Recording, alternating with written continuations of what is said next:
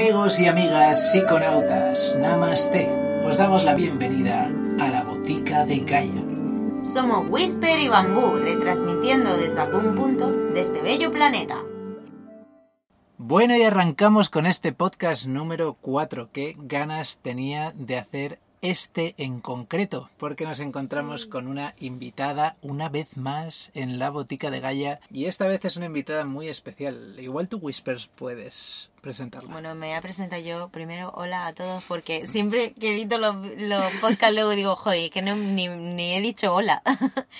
Eh, bueno, tenemos una invitada súper especial, como ha dicho Bambú, que se llama Eva y es nuestra amiga de mm, Sweet eh, que es una brujilla, una brujilla que conoce muchas plantas y tiene mucho que aportarnos y la verdad es que estoy súper contenta y con el corazón lleno de que esté con nosotros aquí.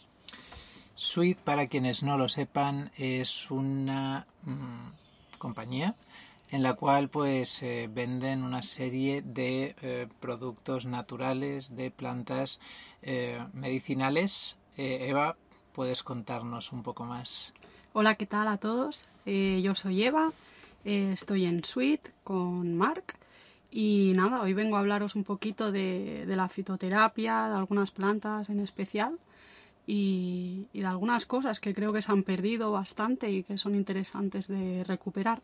Bueno, y es que hace no mucho, Eva, recuerdo que pasé por tu casa y en un momento en el que sentía que estaba teniendo igual como un poco de estrés, eh, me notaba con un poco de ansiedad y entonces eh, te comenté a ver si había algo para esos momentos en los que podía sentirla y me hablaste de eh, los adaptógenos. me sonaba esa palabra de antes, pero es algo con lo que no estaba para nada familiarizado y creo que la gran mayoría de las personas no lo están. sin embargo, tienes bastante conocimiento sobre ello porque has experimentado y también los vendéis ¿no? en, en vuestra página. Correcto. Eh, al final a veces eh, lo que pasa muchas veces es cuando sufrimos estrés y ansiedad, muchas veces eh, tomamos cosas para calmarnos, ¿no? Para paliar esa ansiedad. Pero eso muchas veces compite con, con, ser productivo, con llevar una vida normal, ¿no? Muchas veces tenemos situaciones de estrés, pero lo que queremos es sobreponernos a ese estrés y continuar, ¿no? Con nuestra rutina, con nuestro trabajo, estudios, etcétera. Em, yo conocí los adaptógenos em, a través de mi profesor de fitoterapia, que nos hablaba muchísimo de ellos, em, ya que los recomendaba para diferentes eh, situaciones. Y lo que diferencia los adaptógenos eh, de otras plantas es que precisamente preparan tu cuerpo para sobrellevar esas eh, situaciones de estrés. ¿Qué es la fitoterapia? Porque yo no, no sé qué es, nunca lo había escuchado. Eh, la fitoterapia al final es el tratamiento medicinal con plantas. Con plantas, ¿no? Ah, vale. Fitoterapia es el uso de productos de origen vegetal para la prevención, curación o alivio de una amplia variedad de síntomas y enfermedades. Sí. Si, si, te pones eh, fitilos fitipaldis también puede ser también. Al final, o sea, la fitoterapia, que eso es algo que, que me gustaría también remarcar, no se trata de tengo un síntoma y lo trato con una planta, porque eso es lo que hace la medicina convencional. Al final estaríamos haciendo lo que hace la medicina convencional, pero con plantas en vez de con medicamentos, aunque muchos de esos medicamentos derivan de plantas. Eso lo hace la fitoterapia porque obviamente podemos paliar muchísimos síntomas con plantas, pero lo que intentamos integrar con la fitoterapia es el uso de plantas en nuestro día a día para prevenir esas enfermedades, para preparar a nuestro organismo, para hacer depuraciones, etcétera. No es solamente el uso paliativo, ¿no? como en la medicina convencional. Luego también algo que yo creo muy importante es que ese conocimiento lo hemos perdido, pero lo teníamos. Y yo creo que hay una desconexión entre generaciones. Mi abuela tenía un conocimiento de las plantas que, que yo no tengo. Sí, totalmente. ¿eh? Y, bueno, sí, que nuestros ancestros tenían mucha como mucha cultura de las plantas, de cómo saber, porque me acuerdo que mi abuela me daba como remedios de plantas que se encontraba ahí en, mi pueblo, o sea, en el campo, era como en plan, y te hacía una infusión de dolor de barriga, venga, pues tal. Exacto. Y ya si nos vamos a tiempos aún más ancestrales, eh, yo ahora pues me estoy leyendo un libro sobre la prehistoria y es muy curioso como ves que, bueno, ahí lees que todos ellos pues tenían ese conocimiento y sobre todo las personas que, que eran curanderas. Entonces, eh, a base de experimentar con las distintas plantas y de el conocimiento que se transmitían entre generaciones, sabían perfectamente lo que hacía cada planta, si se podía comer o no y los usos que tenía. Exacto. Y los animales también lo saben. Y, y además también que la naturaleza es muy sabia y va cada temporada va saliendo las plantas que necesitamos, ¿no? Muchos cambios de estaciones, de repente empiezan a crecer muchas plantas que nos ayudan a hacer una depuración hepática, que nos ayudan a, pasar a la siguiente estación y, es, es una, una, sabiduría que hemos perdido, la verdad, porque es algo que se transmitía mucho de generación en generación y, al venir a las ciudades se ha perdido, totalmente. Eh, yo mismo, que paso mucho tiempo en el campo, eh, no tengo ni la más remota idea de lo que son las plantas que tenemos alrededor. Y es un conocimiento que no se enseña en las escuelas y a no ser que tengas esa curiosidad por aprenderlo, no, no, no, lo vas a aprender. Es que a mí eso me sucedió, de hecho, a mí eso despertó mucho en mí porque nosotros estuvimos viviendo en el bosque muchos años en una masía que estaba en el bosque y yo iba por ahí, no sabía, salvo las cuatro plantas típicas que sabes, no sabía que era nada. Y me daba mucha pena estar por ahí y no conocer qué, era cada planta. Y eso es algo que estoy aprendiendo. Llevo un tiempo con algunos grupos que vamos haciendo reconocimientos y te van enseñando. Estoy con un. participo en los grupos de. No, los grupos no. Participo en, en salidas que hace un grupo que se llaman las avias remalleras de la Garrocha, que son unas abuelitas encantadoras que hacen salidas y te van explicando cada planta que es y te ayudan a identificar. ¿Dónde lo pueden encontrar si alguien está interesado? En cerquita de Ulot, ellas tienen, en, se llama el Parque de la Pedra Tosca, ellas van haciendo pues diferentes exposiciones, ellas además allí tienen su propio huertecito y el mismo parque, que es precioso, es un parque de origen volcánico, eh, pues por ahí se van haciendo salidas en diferentes épocas y te van enseñando cada planta. Qué bueno eso, la verdad. Para quienes no lo sepan, ahora mismo nos encontramos en Cataluña. Ulot es una parte de Cataluña. Estamos en Gaia, que es nuestra casita con ruedas itinerante, y acabamos de llegar ahora mismo desde Italia. Estamos con energías y con ganas por la presencia de eh, nuestra buena amiga aquí, pero lo cierto es que nos acabamos de hacer 24 horas desde Dolomitas para venir hasta aquí a hacer este gran podcast. Sí. bueno, Eva, cuéntanos un poquito más sobre em, eh, los adaptógenos. Eh, hay, no hay muchos tipos, ¿verdad? De adaptógenos o sí que los hay. Realmente sí. Eh, adaptógenos, hay varios hongos que se consideran adaptógenos y luego hay diferentes plantas que también son consideradas adaptógenos.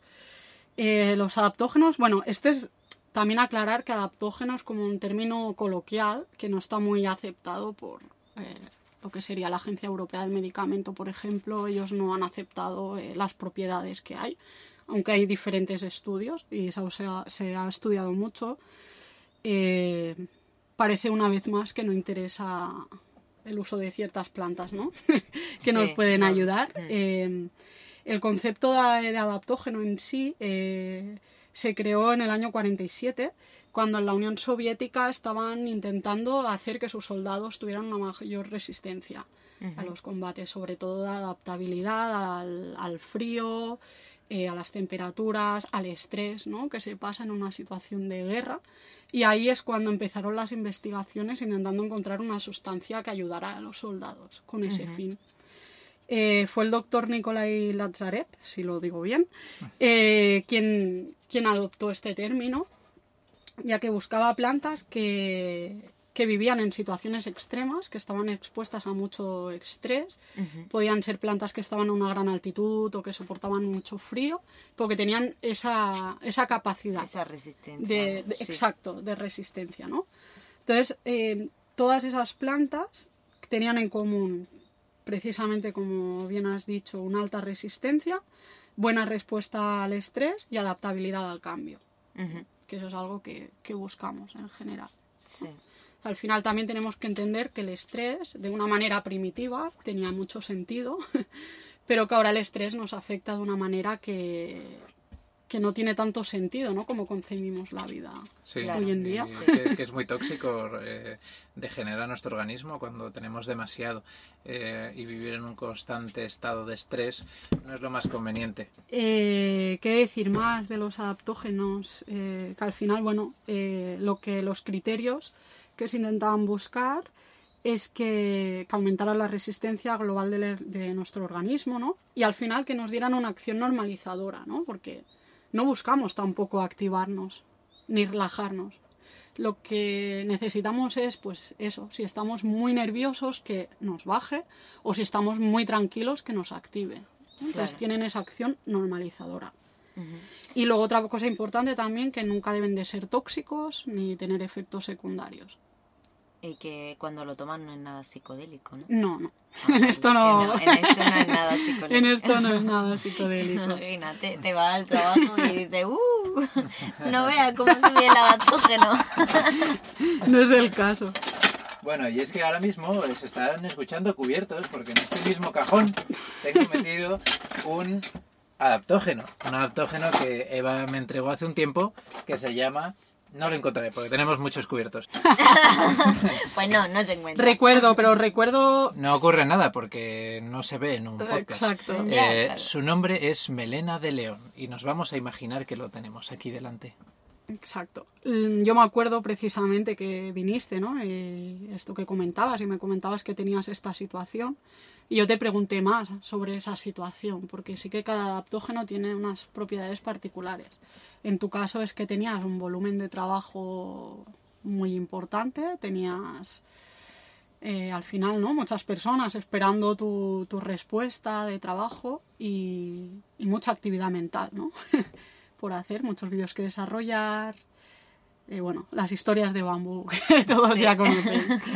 Entonces, en ese caso, que es otra de las cosas como Bambú, ay, Whispers me decía al principio que era un poco brujilla, ¿no? Y otra de las cosas que yo confío mucho de la fitoterapia es en la intuición, ¿no? También. No me gusta la matemática de esta planta hace esto y, Claro. y para todo el mundo funciona lo mismo, no, No. ¿no? Hay para cada persona funciona diferente y a veces hay una intuición, ¿no? Que te dice para esta Esto- persona esto. Esto le va a sentar bien. Sí, Sí, sí, sí. sí. sí. Total. Eh, la tomé, yo pensaba que me iba a adaptar mejor y al final lo que tengo es ahora una melena que me llega hasta el trasero. ¿Qué me has dado? Melena de león. Sí, ups, eso se me olvidó comentarlo. Sí que tenía efectos secundarios. sí que tenía. Oye, pero me gusta, me queda bien. Queda bien, que bien. Tiene un también. pelazo. A veces también cuando duerme se le escapa algún rugido, pero... No, No estamos bromeando, no tiene efecto secundario alguno. eh, y sí que estuve consumiéndolo a diario durante un tiempo. Eh, me es difícil percibirlo porque supongo que con eh, de- distintos, eh, bueno, pues con eh, todos los quehaceres diarios y tal, eh, digamos que el efecto es, es sutil y hay que tomarlo con frecuencia para llegar a, notar su, su efecto, ¿no? Supongo. Exacto. Eh, los adaptógenos no es algo que te tomes y de inmediato sientas ¿no? un chute de energía. O... No, es algo que, sinceramente, como que no te das cuenta, ¿no? Pero es cuando pones en valoración todo, cuando tienes un uso. Yo, por ejemplo, he experimentado mucho con el reishi. A mí el reishi me va súper bien.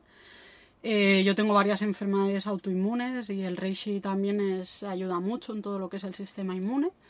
Y me he dado cuenta, ¿no? Que sobre todo he hecho épocas de tomarlo hasta dos, tres meses seguido. Y, y en esa época, luego ahora miro atrás y y ha sido súper productiva. Estaba estudiando dos cosas a la vez, estaba trabajando, estaba practicando yoga, estaba haciendo mil cosas a la vez y las estaba llevando genial, ¿no? Y no me faltaba energía. Para mí es un poco ese efecto que lo ves un poco a tiempo vista, ¿no? Eh, pero bueno, eh, al final también hay que saber ¿no? que los adaptógenos ahora tienen ese nombre, pero que han estado presentes siempre. Eh, algunos casos, ¿no? Es la shawanda en la India. eh, cualquier persona que sepa un poco de Ayurveda conocerá sobre la shawanda.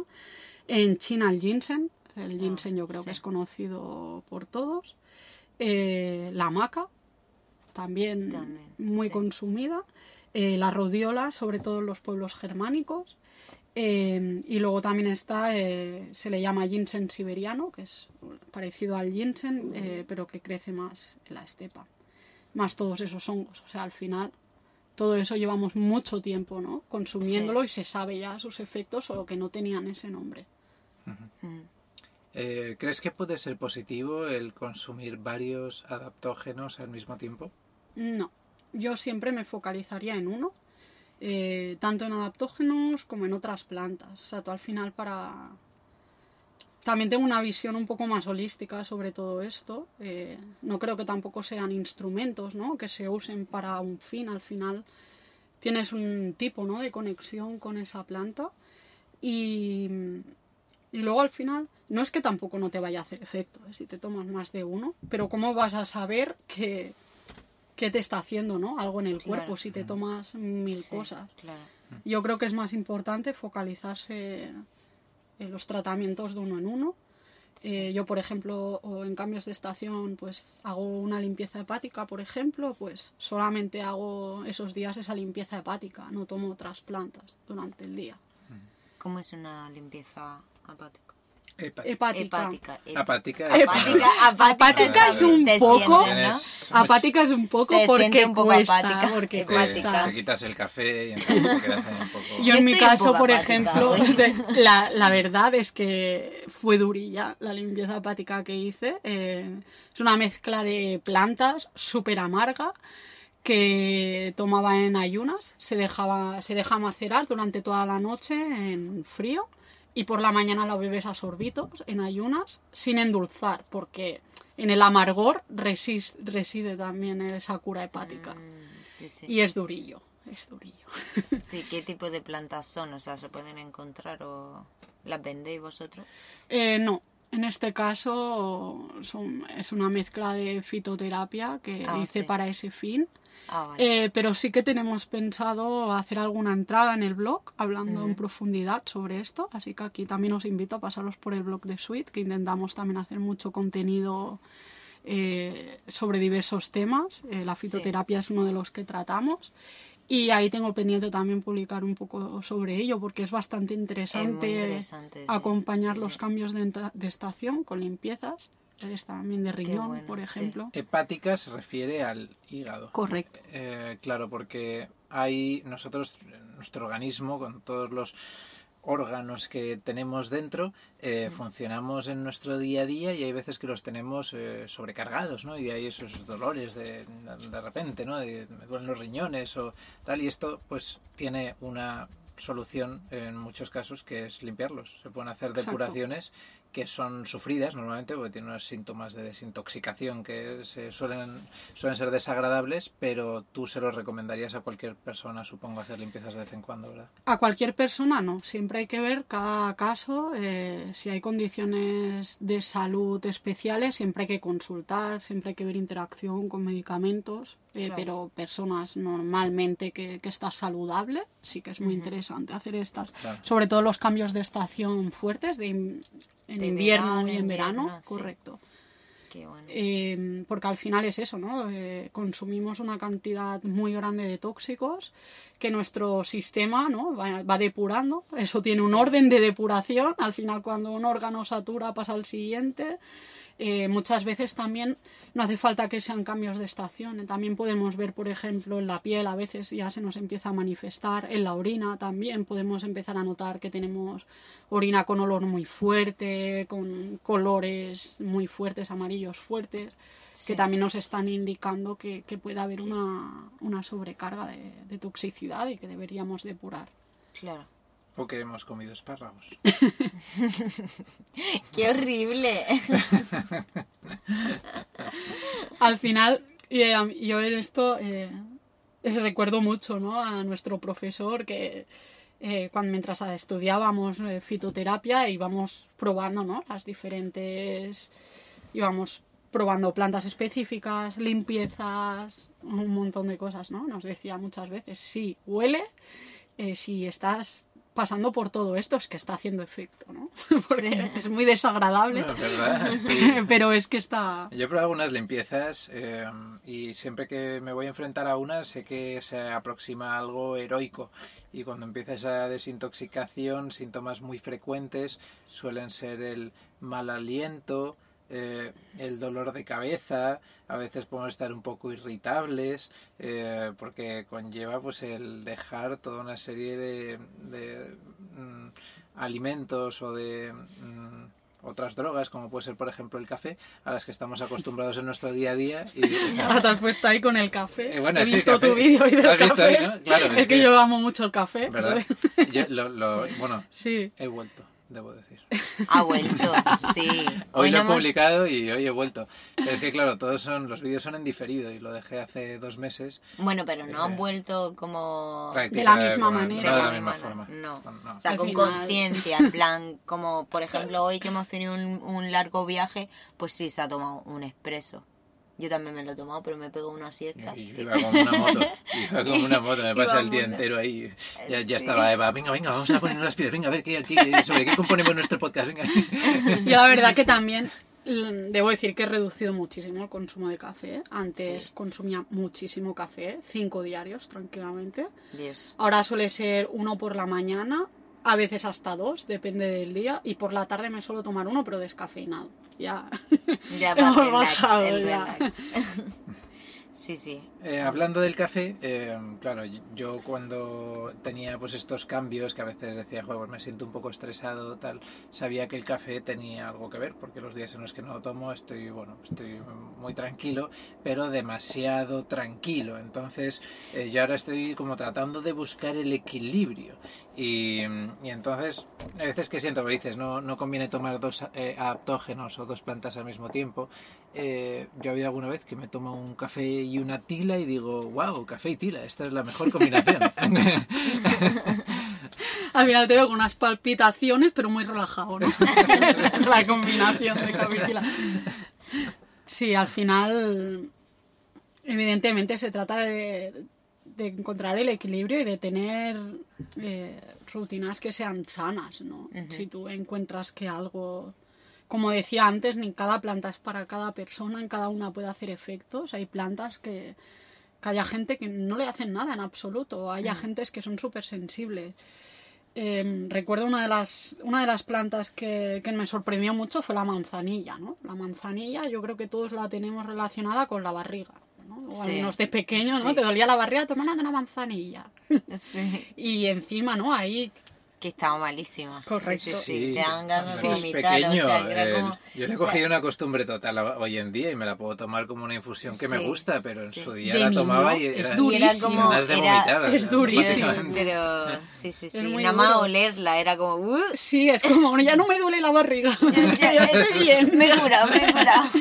Pero, por ejemplo, la manzanilla, aparte para la piel, para el pelo, que es Ah, bastante sí. buena, es, es muy sedante. Entonces, es Sí, bastante sí, desconocido. Entonces, por ejemplo, por la noche es una planta que podemos tomar eh, para buscar esa sedación sin recurrir ¿no? a otras plantas a lo mejor más fuertes.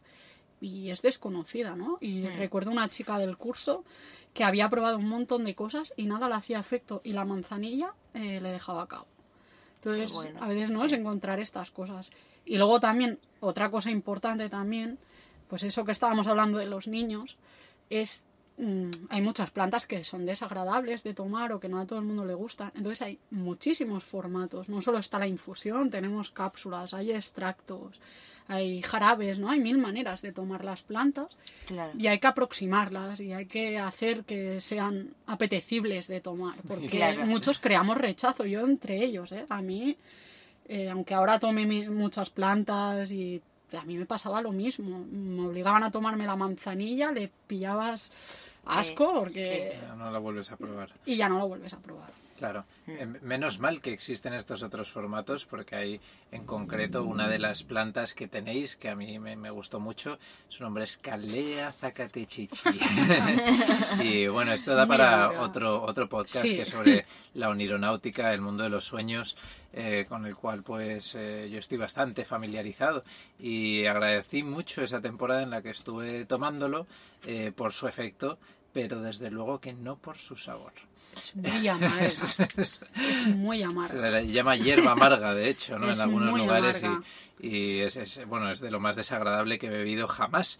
Pero por suerte Más- existe el formato Más cápsula. que Kratom. Más Porque buena a mí el nada- Kraton nada que me- ver. Nada O sea, que ver, o nada sea. Calea es de otro universo. De hecho, eh, los mazatecos decían que en ese amargor residían sus propiedades, ¿no? Muchas veces. Eh, pero es la Calea es de está en otra categoría. Es sin duda lo más asqueroso que he tomado nunca. Y es que no te puedes hacer a la idea de lo que es levantarte a las 4 de la mañana poniéndote un despertador para intentar tener esos sueños lúcidos y a las 4 de la mañana con la tripa vacía, con esa sensibilidad que tienes, beberte la hierba amarga. Dios, qué horrible. Eh, Pero bueno, también digamos que vale la pena. Sí, no, merece A mí, me, la pena. a mí me la ha valido la pena. Por supuesto, por pasar supuesto, ese- por el efecto que tiene, que es, eh, que es maravilloso. Claro. Y, y repites, Claro, aunque sepa claro. mal.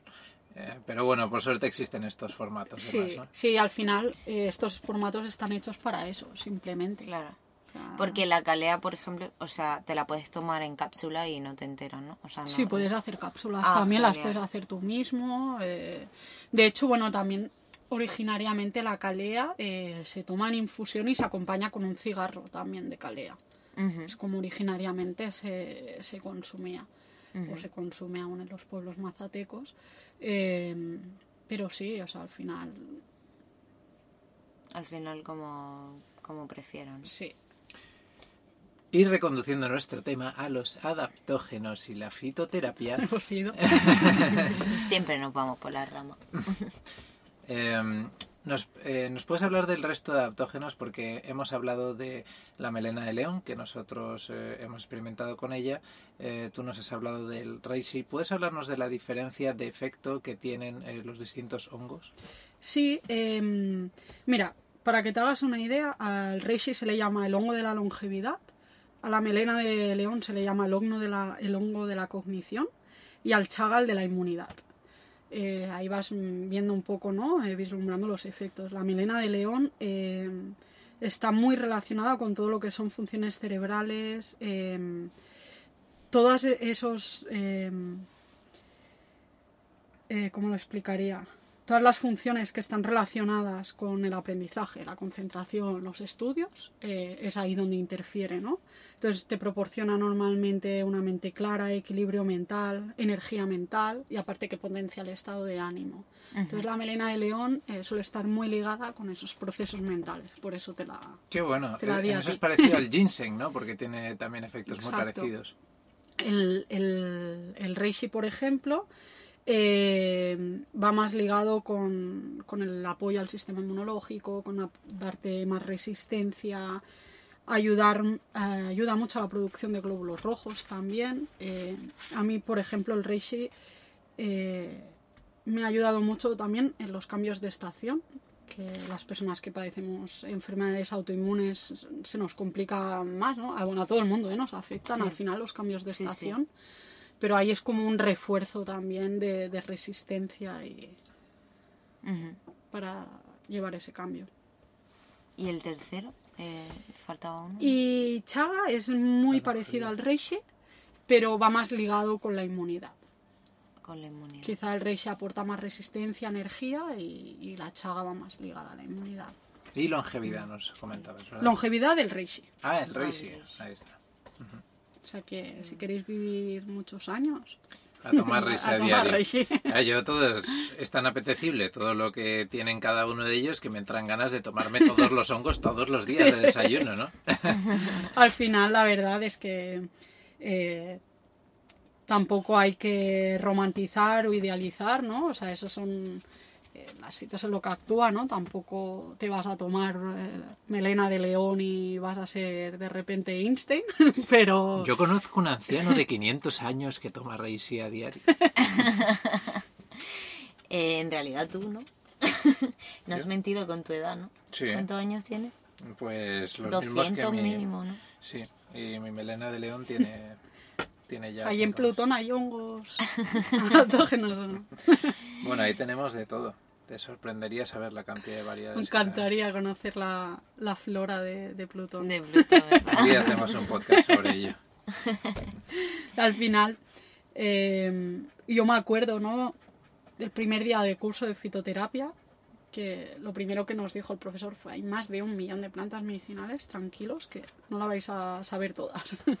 Porque muchas veces queremos ¿no? conocer y conocer y, y, saber que está muy bien, pero hay que saber que siempre nos podemos apoyar de, de libros, de, de otras personas expertas que no hace falta ser un gran experto para empezar con la fitoterapia, por hacer pequeños cambios en tu día a día.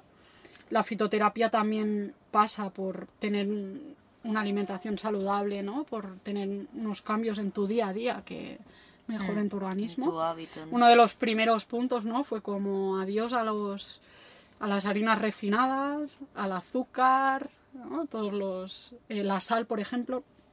Esto sí que es algo que me gustaría eh, comentar porque son pequeños cambios que todo el mundo puede hacer, que son asequibles y que van a marcar un antes y un después en tu alimentación.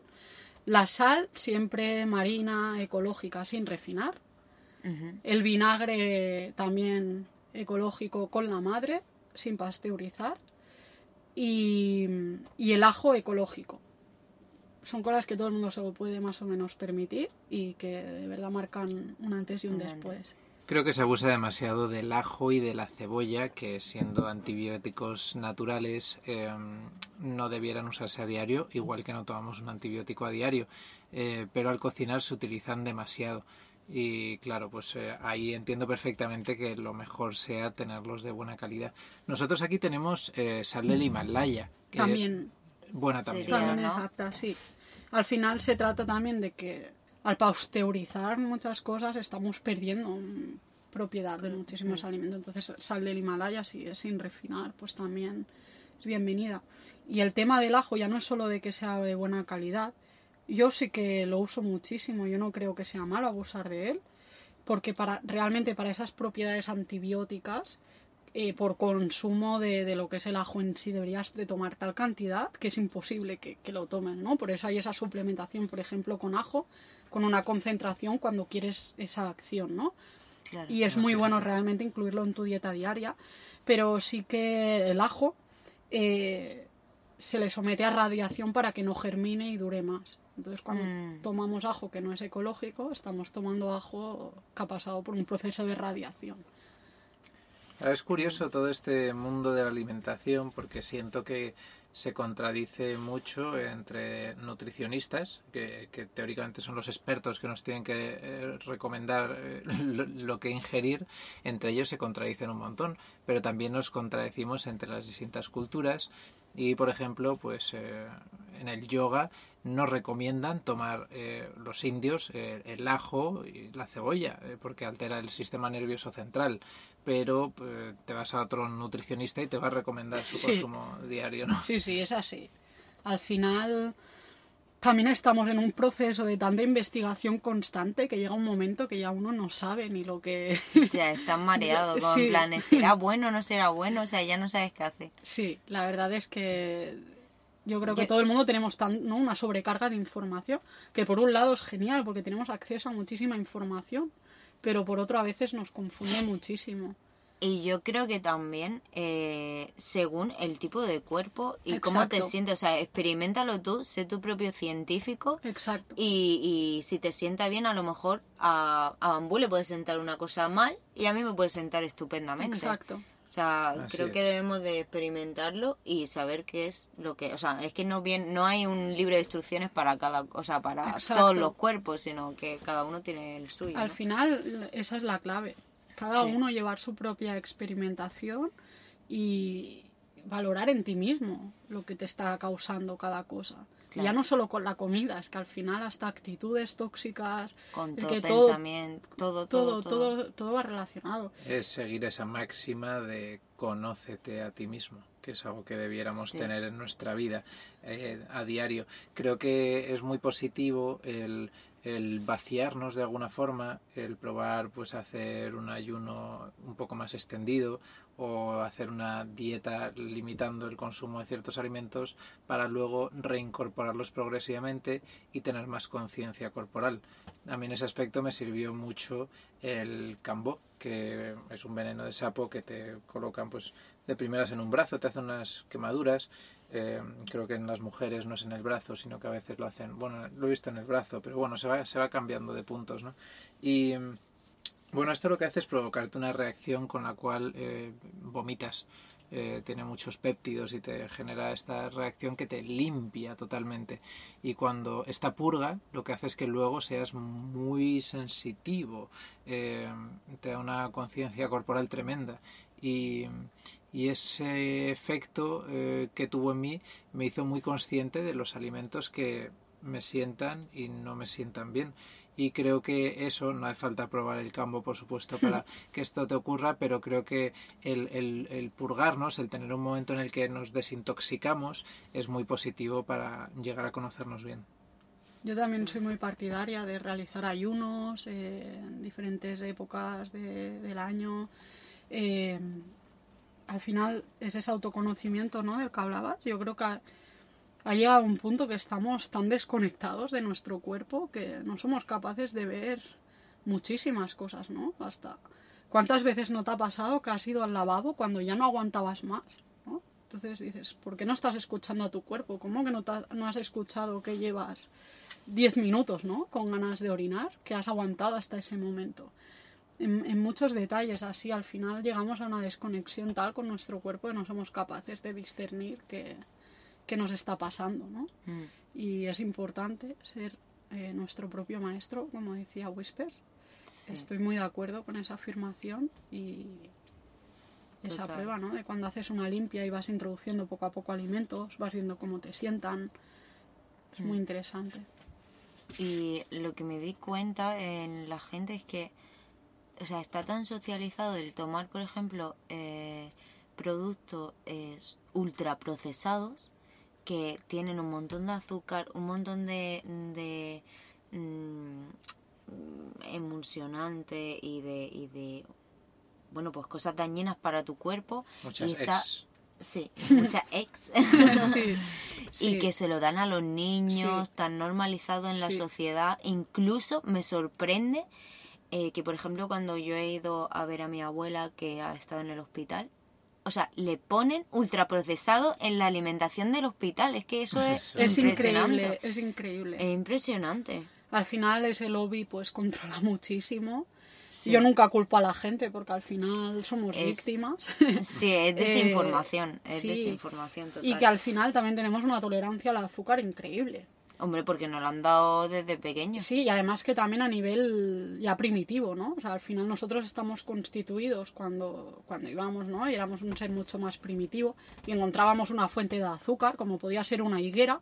Tú no sabías cuándo te ibas a encontrar la próxima fuente de azúcar, entonces, o un panal, por ejemplo. Sí. Entonces es capaz de ingerir muchísimo Un azúcar sin grande. saciarte eh, por este motivo. Entonces Sí. es Mm. por ahí que es que no, Sí, no nos claro. vamos a saciar nunca, ¿no?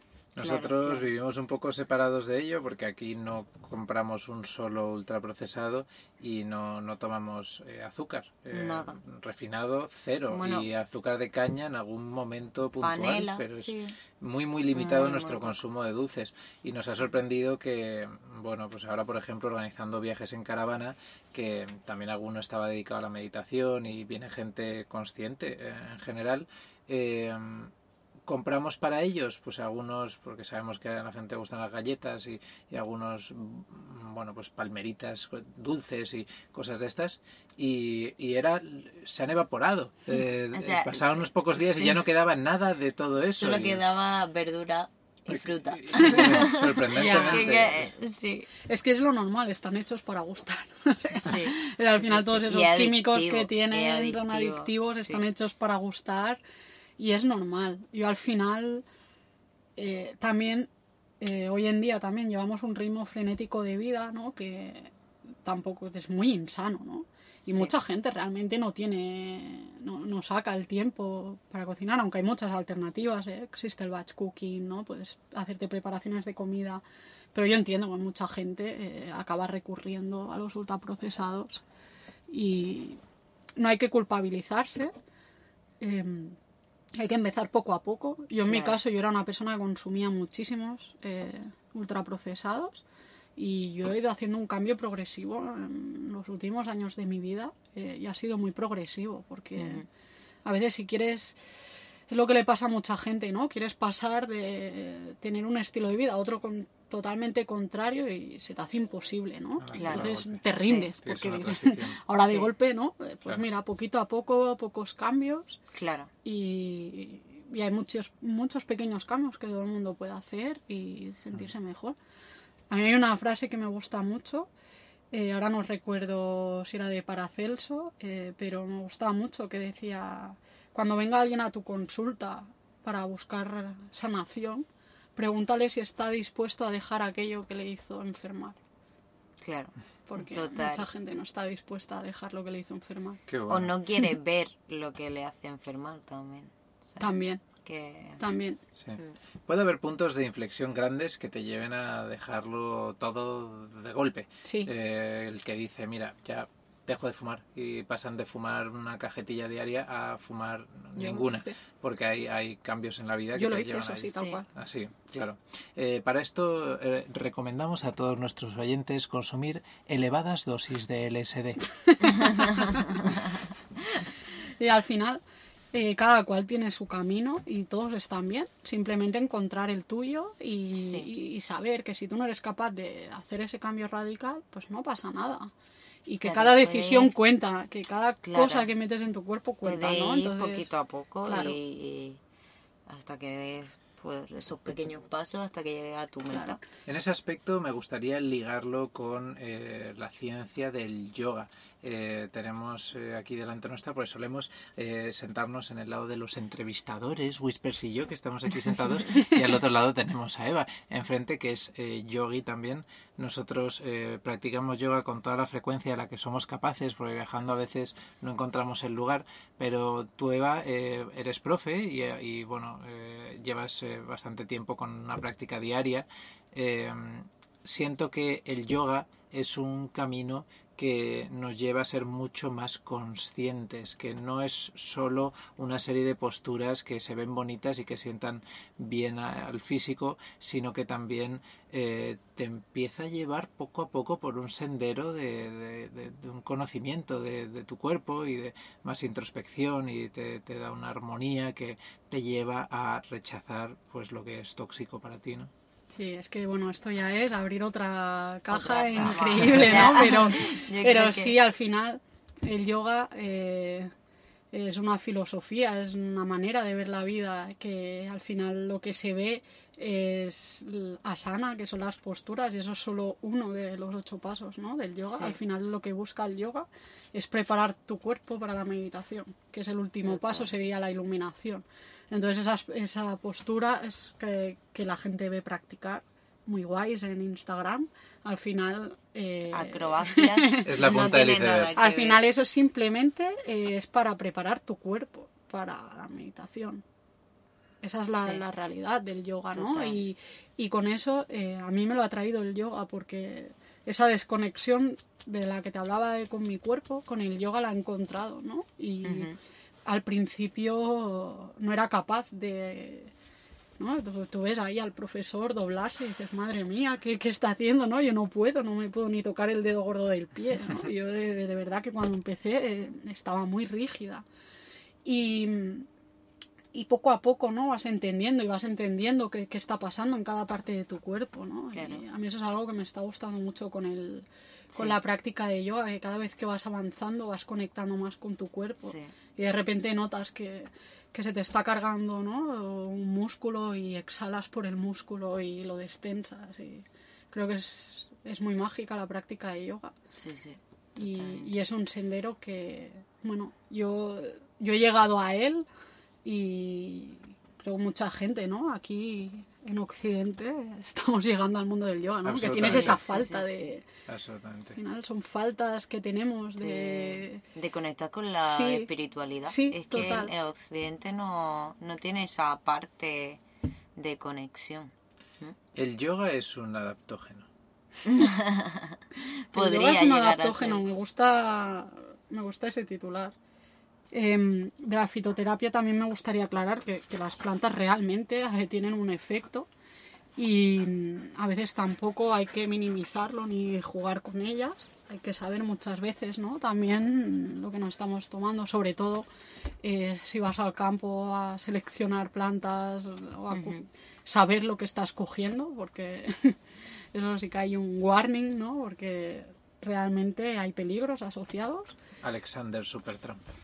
Hay que saber efectos secundarios de muchas plantas. Podemos tener eh, muchas plantas que, que tienen un efecto casi inocuo en muchas personas, pero por ejemplo si estás embarazada está prohibidísima. Y eso, simplemente que no tomar plantas al tuntum, saber un poquito lo que hacemos. Sí que hay plantas que son más tipo tónicas, que pues no pasa nada, ¿no? Las, que las podemos incluir ¿no? en nuestra dieta, como el tomillo, ¿no? El romero, la lavanda. estas- Pero a mí me, tienen había, o sea, así. me habían dicho que para las embarazadas, por ejemplo, el tomillo o el romero podía sentarle fatal. Claro, es que cuando, O sea, que es peligroso. cuando estás todo. hablando de embarazo, de repente todo cambia. O si tienes problemas cardiovasculares, pues todo cambia, ¿no? Entonces hay que saber diferenciar cuando una persona pues no tiene ningún problema, es sana, eh, a cuando tienes ciertos problemas. O si, por ejemplo, quieres aplicar un tratamiento de fitoterapia a una enfermedad, muchas veces eh, la fitoterapia también necesita de un diagnóstico.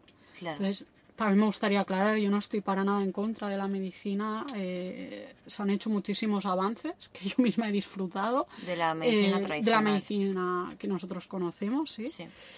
Bueno, Sí, simplemente saber que, lo, que, que las plantas no son inocuas, que, que hay que informarse un poco en el mismo... Si estás iniciándote, pues, pues autoformarte, ir al herbolario de tu zona y muchas veces consultar con tu propio médico si estás en tratamiento y sobre todo si, si estás embarazada, vigilar mucho qué plantas Claro. tomas. Hay personas que, aparte, habrá personas escuchando este podcast que tienen respeto a ciertas plantas y mm, prefieren ser prudentes eh, con todo lo que es psicoactivo. En el caso de los adaptógenos que no tienen esta psicoactividad, eh, serían recomendables para cualquier persona de las que tienen miedo de, de tener una esquizofrenia o algo Totalmente. Totalmente. Al final, bueno, ese es otro tema también, ¿no? De ese miedo que tenemos a, a otros estados de conciencia, Eh, pero no te lo van a proporcionar los adaptógenos. Eh, los adaptógenos son para personas que estén buscando una adaptabilidad a un, periodo de estrés, eh, que tengan enfermedades. También, por ejemplo, tengo una amiga que ha pasado un cáncer de mama y, y le recetaron Reishi, por ejemplo, para ayudarla a sobrellevar la quimioterapia. Eh, siempre, como digo, en casos así, hablar con tu médico, y, pero si estás sano y estás en época de exámenes o tienes, estás en un periodo de alto estrés laboral, cambio de estación, o simplemente te sientes muy decaído, porque esto también es algo generalizado, eh, mucha gente se siente muy cansada y sin energía, pues los adaptógenos pueden ser para ti. Panda necesita adaptógenos. Sí, panda, yo creo que un No, yo creo que, él necesita bien. una valeriana directamente. Una manzanilla, hazle una Sí. manzanilla. Eh, como ya sabéis, eh, al estar aquí en una caravana es un espacio muy pequeño, estamos en una sola habitación y bueno, tenemos un nuevo invitado, Mark, que le conoceréis Yeah. en uno de los próximos eh, episodios de la Botica de Gaia. eh, y Panda se ha emocionado mucho por su presencia, así que le escuchéis por ahí suspirar. ¿Suspirar? ¿Qué es lo que hace? Respirar. Oh, jadear, Eh, ¿no? Jadear. jadear.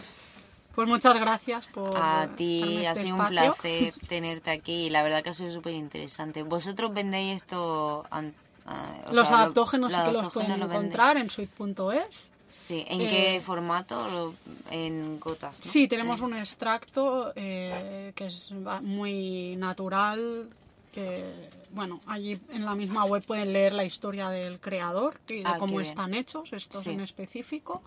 Eh, y son unas gotas que se diluyen en agua y también tenemos alguna, la planta en sí, como por ejemplo la shawanda, así que la tenemos, creo que es la planta en polvo. Sí. Eh, y sí, eso es todo lo que de, en cuanto a adaptógenos tenemos de momento, porque la tienda De siempre se va actualizando Claro. y quién Pues sabe. genial, claro, quién sabe en un futuro. Bueno, pues ha sido un placer, Eva, tenerte aquí. Y la verdad es que me ha, sa- me ha parecido súper interesante todo esto, porque yo no conocía nada de, de ello hasta que se lo tomó Bambú. Y, Y bueno, Ahora nos con lo vamos a poner las botas adaptógenas. Adaptógeno voy a ir puesta. de Reishi. Uno en cada temporada, pero mm, constante consumo. Gracias a vosotros. A ti. Bueno, ¿puedo yo Ah. añadir algo? Y- Yo voy a añadir algo. Pues sí. Y es que hemos- acabamos de sacar el canal, o sea, el canal de la botica de Gaia en YouTube. Y pues se vienen vídeos súper interesantes. Qué ilusión, porque la mayoría de las personas que están escuchando este podcast nos han visto en vídeos previos y creemos que ahí pues tenemos cierto potencial, porque ya tenemos eh, cierta experiencia, ¿no? Haciendo eh, vídeos y creemos que podemos, eh, bueno, aportar algo distinto al, al mostrar imágenes de, de lo que vamos haciendo y consumiendo. Igual bajo el estado de algún Alguna psicodélico podemos sustancia. En definitiva, creo que vais a tener ahí contenido eh, único en las redes, en la botica de Gaia, en YouTube, ya lo podéis encontrar. Así que muchas gracias por todo vuestro apoyo y hasta el próximo podcast. Adiós.